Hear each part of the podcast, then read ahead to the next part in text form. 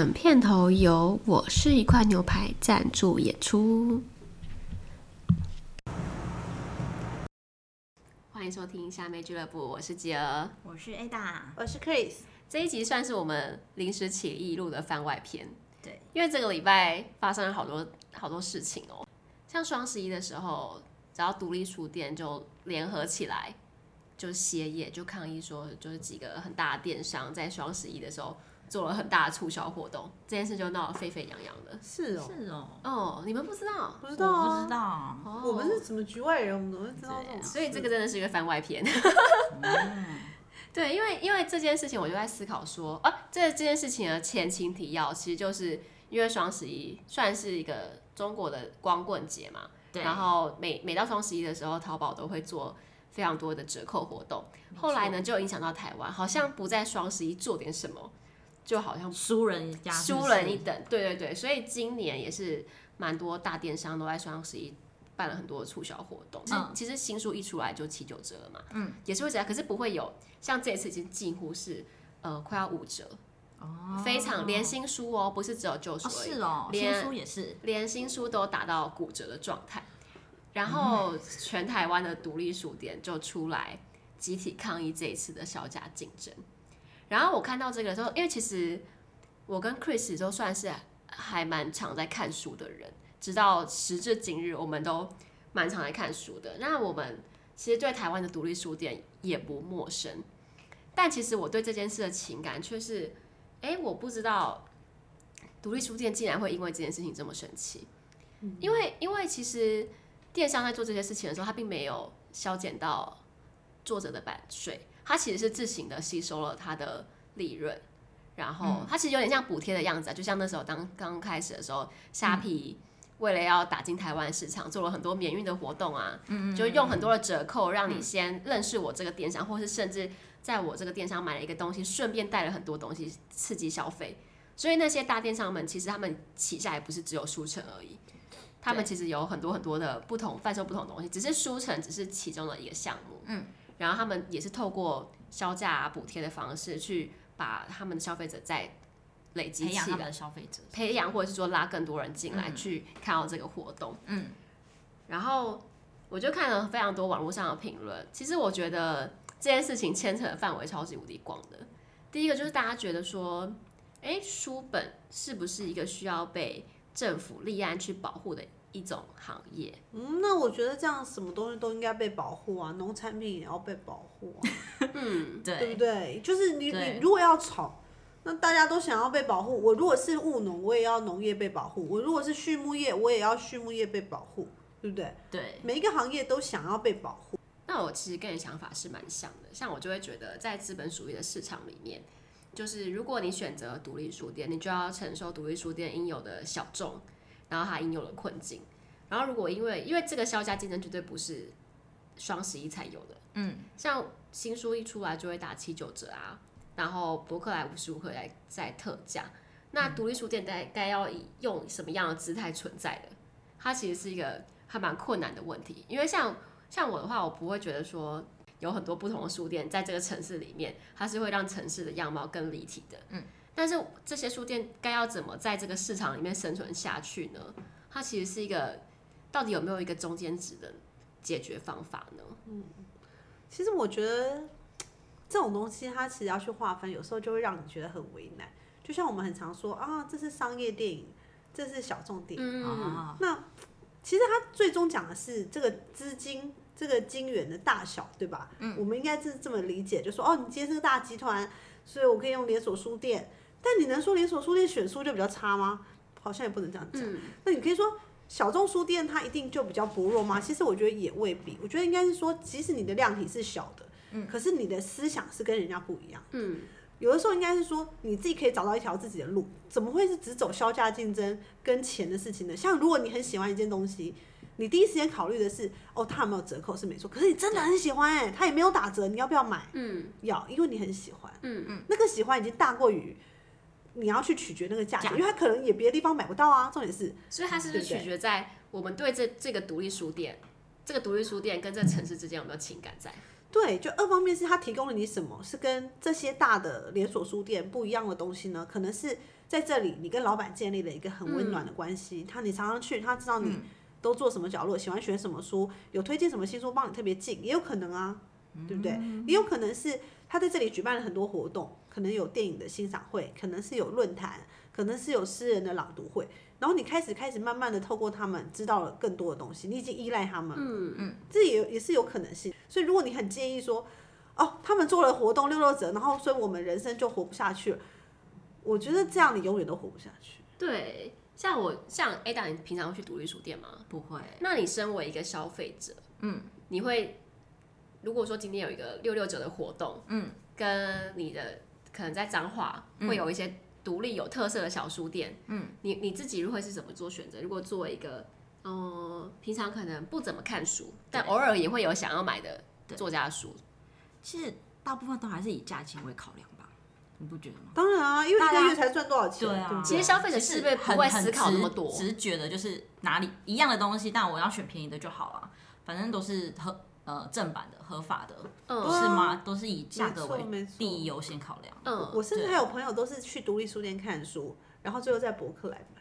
真的啊，因为因为谁规定我不能去独立书店看书，然后我最后去博客来买？我觉得这件事就在情感层面上是说不过去。嗯、就说哦，你来我这里看书、嗯、啊，可是你却没有在我这里买书，但谁规定的？我就是喜欢在 Seven 看完东西以后，最后去 Costco 买。对，难道消费者错了吗？这样不就是情感勒索吗？嗯，就是你百分之百就是说，哦，我就是你比较比较孱弱的，比较瘦弱的，所以你就是要帮助我，保护我，建立我的自信心。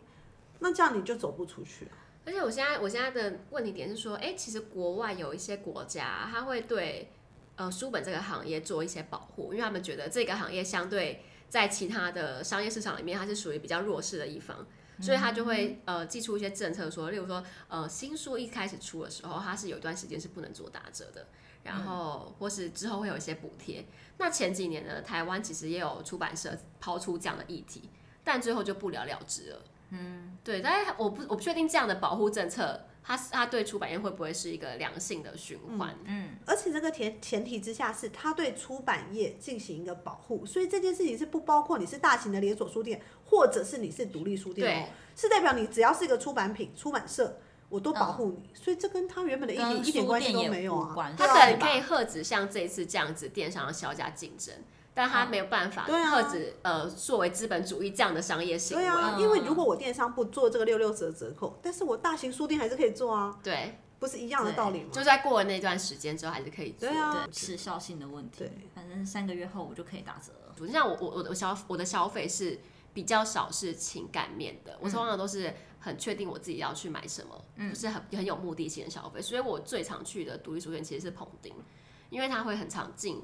很多国外的绘本，嗯，然后很多比较比较少，呃，书店在卖的插画家的东西，或者是一些小志，嗯，所以我比较常去那边找寻这些书本。嗯，但我其实跟彭丽的情感，或是跟那边的老板，其实我也不算是认识的。嗯，我其实是比较是有目的的，有目的性的消费。嗯，嗯，因为去那里就可以找到你想要的东西。我通常是会先打电话去问，哦，就是哎。欸你们这边有没有这一本书，或是有没有这个、嗯、这个绘本的东西？嗯、对，嗯，我觉得我刚好跟他比较不一样，是我不算什么独立书店的爱好者，我比较像是一个游牧民族，嗯、就是说我有经过的地方，这在我的生活范围里面，或者说我我刚好要去某个地方，他有路过这家店，嗯，我当然也会想进去看看，说，哎、欸，这家店长什么样子，选了什么书，嗯、然后，哎、欸，店里的氛围是怎样，嗯、这个是 OK 的，但我没有什么。特别一定要去这么做的理由，是因为我觉得，嗯，我觉得生活是流动，它不比较不会像我是很明确说，我一定要去干嘛干嘛，我不去，对，我不去我就会死，或者是我不去我就会很不开心。路过，我就是路过，我就是比如假设我中间有个空档，假设比如我在华山附近，那我中间有个一个小时的空档，我需要去的地方打发时间。有些人会去逛街，我会喜欢去书店，嗯、我会觉得哎、欸，有个书店。小小的，看看他选了什么书，可能点一杯咖啡，我打发这一个半小时的时间。嗯，但你说我对这间书店有没有什么特别的忠诚度？其实也是没有。就它，它就像是城市里面的中继站。对我来说，咖咖啡馆跟书店都是城市的中继站。嗯，那如果我真的很需要买书的时候，我当然对我来讲，我还是觉得博客来是最方便的。嗯，的确啊，因为博客来它可以寄到 Seven Eleven，因为我很懒啊，就不用提着书回去了。但是有的时候确实还是会临时起意的买，就是很比较像是有时候我们买一买，然后就是在书店里面看看看，看到一个阶段，哎，真的很入迷，真的觉得这个故事太有趣了，我现在没办法立刻放下这本书，我一定要立刻带走它。嗯，也是有这种的时候，所以我觉得没有什么绝对，只是说如果可以的话，我会大量的购买书，会是用。嗯，就是不快的方式去做，但是小的时候，有时候在书店里面翻一翻，哎，真的觉得不错，也是会带回家。他们有一个绝对之后，我绝对不在这里买，也不是的。其实不太，我觉得这种情绪应该很少，对，就没有这么绝对。对，就是比如说，哦，我一定要在这家店买，我如果离开这家店，我绝对不购买，大概也很少这种人了。嗯，也太偏激，太偏激了。对，我觉得，我觉得去独立书店可能一方面就是很着迷于这个选书者的品味吧，就是他可能有时候读会书店不是会这样策划，就是可能这个礼拜是什么什么书展，他们会自己做一些主题。那你在选书上，你就不用自己去筛选说，哎、欸，如果我喜欢这个题目的话，我要自己去找说我要看什么书，已经有人帮你选好了。就是我们刚才在私底下闲聊，就是他们两个最近就都在透过手机看看漫画，少女漫画。也不一定是少女，只是最近热衷少女。我现在我刚刚翻了个白眼，你们就爱看少女漫画？那不是少女漫画，有什么有什么好否认的？最近还是需要一些需要一点爱情泡泡，爱爱情滋养。对啊，现实生活中没有那么的，没有那么偶像剧情节嘛，只好透过幻想。天哪，这是在跟男朋友喊话吗？没有没有，我觉得在人，在人的现实里面，本来就是需要。他待会他待会会不会就立刻去买一束花在楼下等？千万不要，因为这么 做也是很不 OK。我在想说，你是不是做了什么亏心事？立刻给我跪下！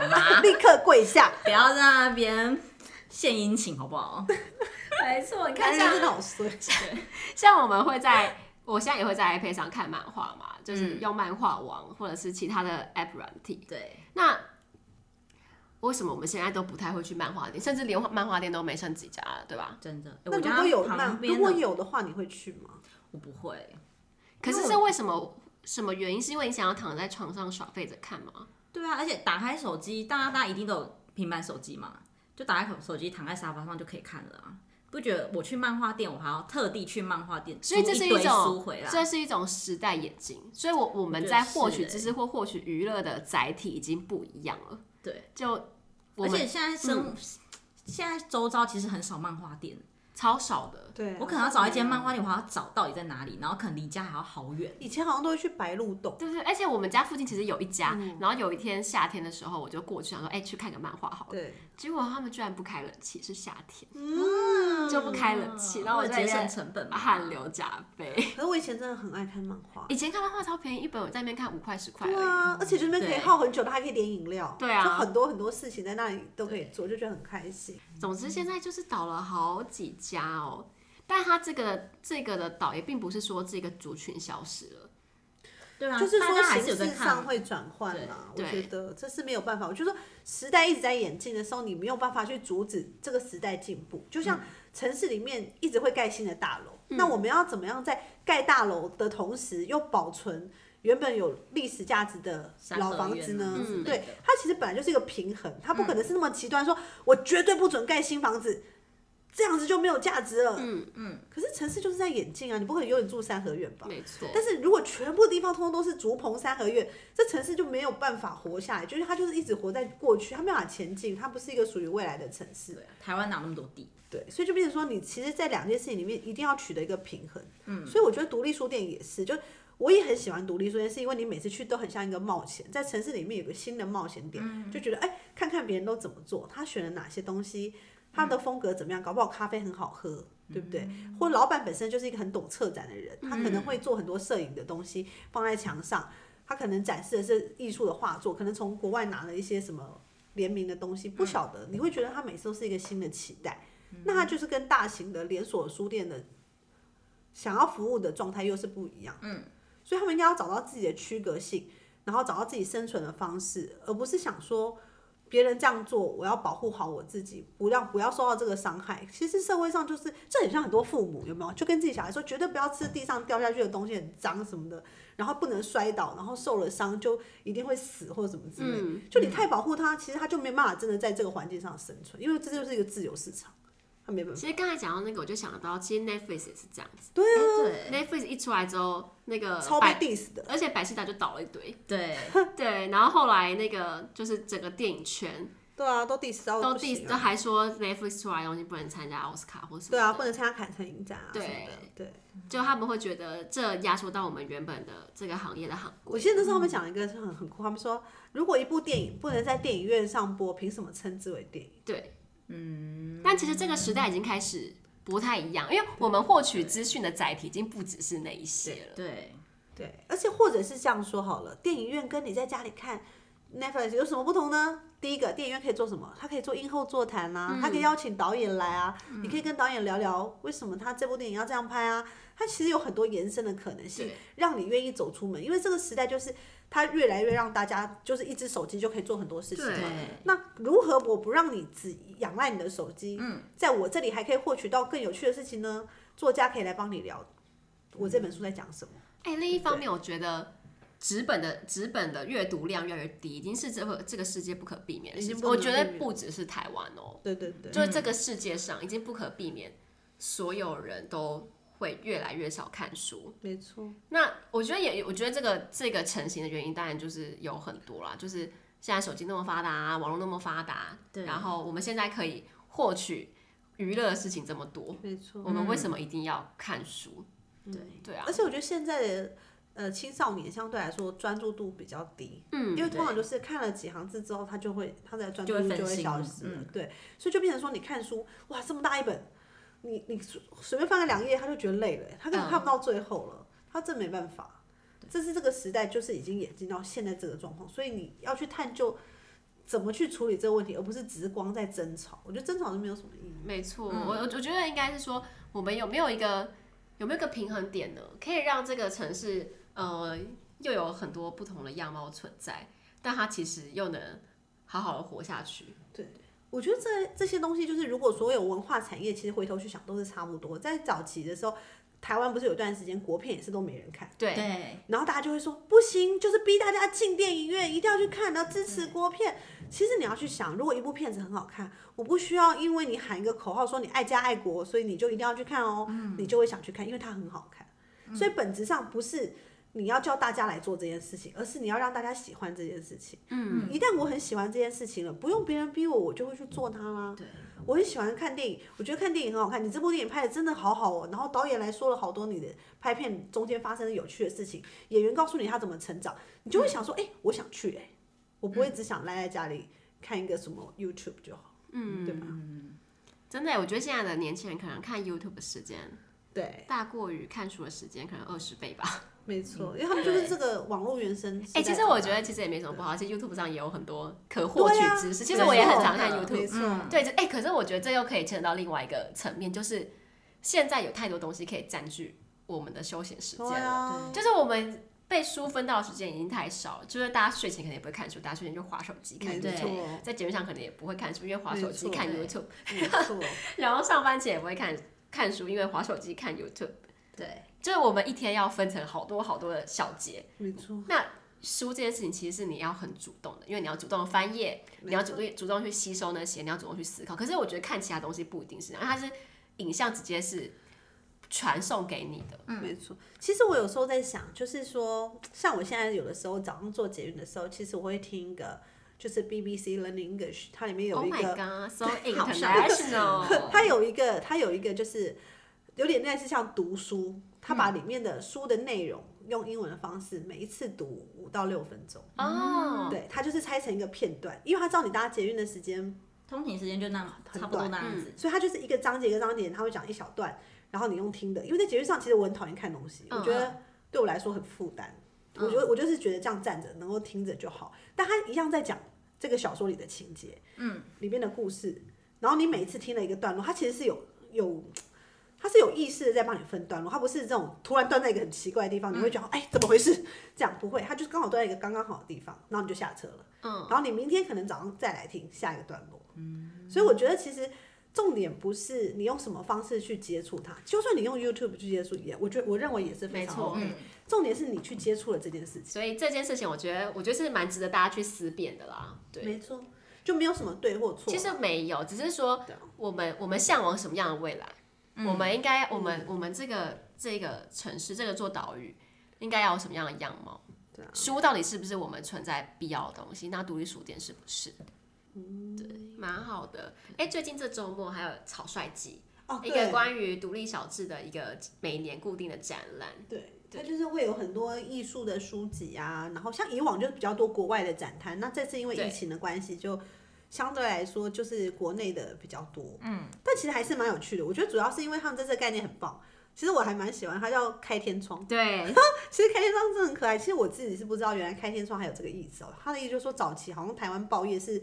有有受到媒体呃不是政府的监控打压打压，所以其实说假设比如我现在要报说某个高官他贪污，那可能政府在审这个稿子的时候就会发现啊，你不能这样写，因为我不想让人家。其实就跟就跟现在的中国还蛮像的，对，你东西都要先自由，你要先过过政府。对，所以他可能就会最后那个格子就变成空的了，因为他原本的那个新闻就被抽掉了，开天窗了，所以就开天窗。那衍生到后来，我们会觉得开天窗是一件很可怕的事，就是因为像我们如果做杂志，嗯，做东西。真的很怕开天窗，就说该来的东西没来，我已经板都帮你 book 好了，结果你东西最后没出现，这样是很可怕？这就是开天窗，就跟现在中国很像啊！你知道现在中国不管什么报道后面都要接，就是希望习主席带领我们。迈向什么未来的蔚蓝的天空？真的、哦？对，连连我上次看，连财经新闻都会这样写。这么奇怪？对，就是说什么现在如果说股市不是前阵子有大跌的时候嘛，然后他们就会说，在习主席的带领下，我们一定可以重返。叭叭叭叭，我觉得很屌，就连财经财经新闻都必须要这样写。嗯，所以他就是玩弄了一点小小的文字技巧呢，然后又呼应了就出版业这件事情。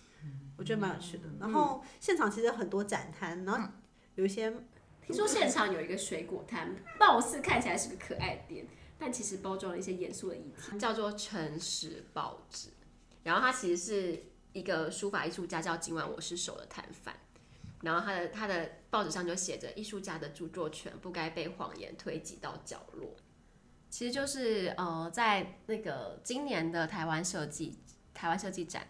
然后在展览结束之后，艺术家郭一成就在脸书上发了一个文，然后说：“哎，这次新竹设计展里面，哎，台湾设计展，然后在新竹，然后里面的一个很大的吉祥物叫做新竹兽，这个东西原本应该是他发想的，但是在整个展览的过程中，呃，就是策展团队呢，就主要策展人就把这个 idea 塑造成是他自己的想法。”他整个展期呢都觉得非常不舒服，但是他是在展览结束之后才在脸书上公布了这件事情。其实我觉得他人品蛮好的，嗯，因为我觉得如果说他在展期的阶段他说这件事情，势必会带来大对，其实是会模糊焦点的。其实因为我觉得做一个展览真的很不容易，然后要很多方面加上政府单位、民间企业，然后跟不同的艺术家或者是设计人要共同努力，其实很辛苦，嗯。有很多要要要去协调的东西，但是说句最不好听的，他如果现场讲出来，那么事情就难看，非常难看。然后后来那那件那个当初呃郭一成的脸书发布之后呢，隔天呢策展人也写了一个道歉的讯息，然后说他已经去拜访过这个艺术家了，然后呃大家获得了一些共识。然后我们大家都觉得，哎，我当时其实觉得这个公关处理还蛮不错的，至少你有诚心的跟对方说你其实犯了一些失误，然后对方也谅解了，然后我们都以为这件事情就这样子结束了。嗯、结果在草率季上有一个很可爱的香蕉摊，叫做《诚实报纸》，就像是记载了总策展人他中间说谎的过程。那这个这个当然这个是艺术家的立场啦，但我相信这件事情其实很明显。有一个人就是非常确实的受害者，嗯，对。然后他其实就有说，当时呃总策展人拜托了草率季的策展人理论上应该是这个意思啊，对，因为那个草率记者的策展人就是 Frank，对，那那个报上也是写的是 Frank，然后要求他说可不可以帮他联络这个艺术家，然后他带着他带着总策展人去拜访了这个艺术家，然后后来他就哭着跟他说，当初他其实有跟哎这件事情的前期是不是要先讲一下？前提是什么？前提就是呃这个新竹秀后来给了另外一个策展团队。哦、嗯，对，因为其实呢，当时看的时候状况就是有点像是说，哎，他们其实整件事的逻辑就是，当初他们策展单位找了另外一个艺术家合作的时候呢，就跟他们说，哦，我们需要发想这个，那我们公司已经有了一个初步的概念了，就大概是这样，那你们可以再延续这个想法，再往后延伸。所以另外一个策展单位呢，我们简称马啾，马啾，马啾呢就觉得说，啊 好啊，你基本上和我这个。概念，我就从家延伸，对，安尼无唔对吧？嗯嗯，对，所以他完全不知道有锅的存在，他不知道有原本这个设计人的存在，他以为全部都是策展人自己的想法。But，对，策展人说无无无，我有甲去目睭讲有一个人。哦，他在他在这个报纸里面有说，就是他其实是有跟对跟这个马朱马朱先生说，哎、欸，没有，其实这个是郭先生的发想。那你之后呢？在所有的场合都要说这是郭先生的发想哦。而且如果媒体有采访你，你一定要提说这是郭先生一开始的发想哦。对，然后据他说，就是但播出的时候提到郭先生的那段被剪掉了。就媒体啊，你们媒体都这样断章取义。然后他说有提醒说发文的时候要要标注郭先生，也没做。所以呢，他就说今天发现这些这些这些事情，有可能都是把揪的问题。这究竟是设计圈的纠葛，还是艺术圈的混乱？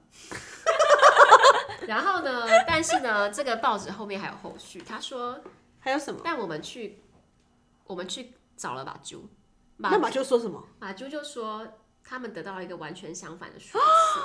他说当初呢，事件呢当当初马啾呢得到。得到这个总策展人的提案的时候，就没有告知说这个其实是郭郭郭 Sir 发想的，然后只提到说，哎，这个图呢是这间公司自己画的。然后九月的时候，就是郭先生打电话给给马啾，告诉他说，哎，其实这个新竹兽哦，郭先生打给马啾，说打给马啾，然后说是他的发想。马啾说他当初有在跟总策展人确认新竹兽的来源。总策展人说：“嗯、那是我们公司画的。”嗯，天哪！对，然后他说：“只要是呃关于设计展的东西，有关于这只怪兽的文，他一定要 take 这个总策展人。如果没有 take 呢，他就会打电话来提醒他。”对。然后呢，我觉得这件事情大概就是这样子。但我觉得这件事情搞到最后非常非常难看。嗯，其实我觉得有点哀伤，因为我觉得。嗯，我我相信这个总在总策展人，他也是很用心、尽力的在做每一件事。他其实是非常有才华的人，因为其实台北的呃第一届白昼之夜，嗯，然后呃在大溪非常大的活动叫做大溪大溪，其实都是他策划的。嗯，他其实是脑子里有很多我觉得很天马行空的东西，然后。他又能把这些，我觉得他很有能力的是，他可以把这些天天马行空的东西付诸实现，嗯，做成一个很好玩的展览，让大家可以更亲近，例如说文化，就是传统文化，对，或者是说这一次的设计展的东西。而且你要去想哦，做一个策展，你要去协调的单位这么多，每个东西都还要处理的好，其实真的很不容易了。对，但我我就觉得，其实我最想说的是，那我觉得设计圈的人其实。某部分都有蛮强烈的性格，嗯、他们很容易呃针对时事啊，嗯、就是争辩自己的意见。嗯、那发生一些通常在是呃这个业界发生一些呃不不道德的事情，他们是绝对不可能会晋升的。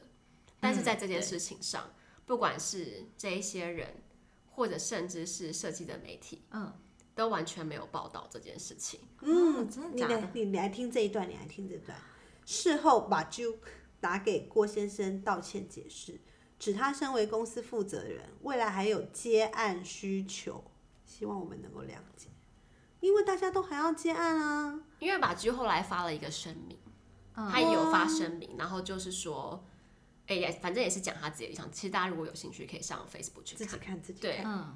但我我会比较讶异的是，这个同文层，大家已经可以因为我跟这个人非常非常友好。然后当做没这件事。对，其实我觉得那种感觉有点像是那种民进党支持的铁粉，他们面对民进党所有不管是好是坏，就像现在莱猪事件，他们可以很一昧的，就是不管是非对错的，我就是要捍卫。我觉得不可以这样哎、欸，因为我觉得这件事情演变到现在，当然我们一开始会想说，哎、欸，是不是策展人太忙了，然后疏忽了某一些礼节？但是我觉得事情看到现在这样子，已经很明显就是在说？对，很很不，已经不只是这样了。哎，可是我觉得这世界是这样子哦、喔，就是如果我开一家公司，嗯，然后我以后还要在社会上走跳，然后你又是权力的核心，然后你以后还要发案子给我，那我。如果讲了你，其实我觉得把猪他捍他捍卫自己的那个是正确，但是我觉得就是这个圈子周围的这些人，其实是让我觉得周围的人也是一样啊，这口饭大家都要吃。他这些人是让我觉得最意外，因为你知道他们平常看起来是非常非常有骨气的，他们绝对不接他们觉得跟自己理想或者是价值观不同的东西，他们非常有自己的，你要说台湾价值也好。或者是某一种设计圈的理想也罢，嗯，我我我并不觉得，如果这个这件事情不是发生在这个车展上，他们会不敢出声，哦，这是我的想法。觉得这件事情其实非常值得大家关注。哎，我觉得只是说我们在一个比较呃局外人，然后或者是第三方的立场，会觉得说啊，如果我今天创作了一个什么东西。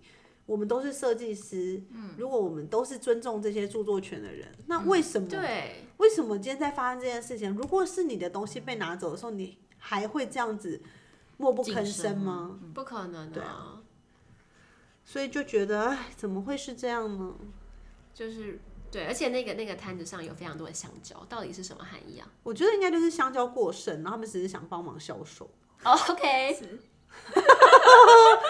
对啊，帮助蕉农之类的吧，反正都要找一件事情来发生了。如果那里什么都不放，是不是有点失，就是没有吸睛的能力？毕竟隔壁都放拔。因为其实那那那边你第一时间拿到报纸的，你不会以为上面写什么大事情。哦，就是其实你一拿到报纸，根本不会想要想说认真看，想说只是免费的就给他拿一份这样子，就有点贪小便宜欧巴桑的心情。对对，因为我在那个我在草率季的时候就很常装作一副欧巴桑的样子，就说哦我，这个好喜欢哦，那我可以买这个，那你这个可以送我吗？就这个贴纸可以拿吗？对，就比较欧巴桑，就想说啊，就不然拿一份来看看，这种还蛮可爱的。其实，其实我说真的，我觉得，我觉得我很喜欢现在的台湾，就是说，我觉得每个人都有一个自己的立场，然后当你在不伤害别人的前提之下，你可以勇敢的去说你想说的事情，只要他是站得住脚。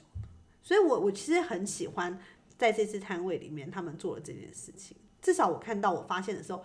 我第一时间觉得真的很猛，至少有人、嗯、很生猛哎、欸，真的。我们就以朗诵这位这段这个报纸最后一段作为结尾。我觉得最后一段写的还蛮不错的。好的。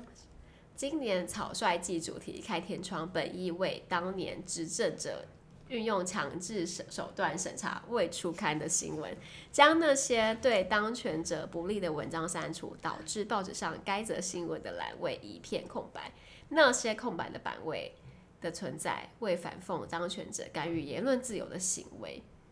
今日台湾，我们有选举、罢免、抗争的权利，却对掌控艺文产业的共犯结构噤声不谈。他们披着文化的毛皮，手握丰富的资源，却成为压迫整个艺文环境的巨兽。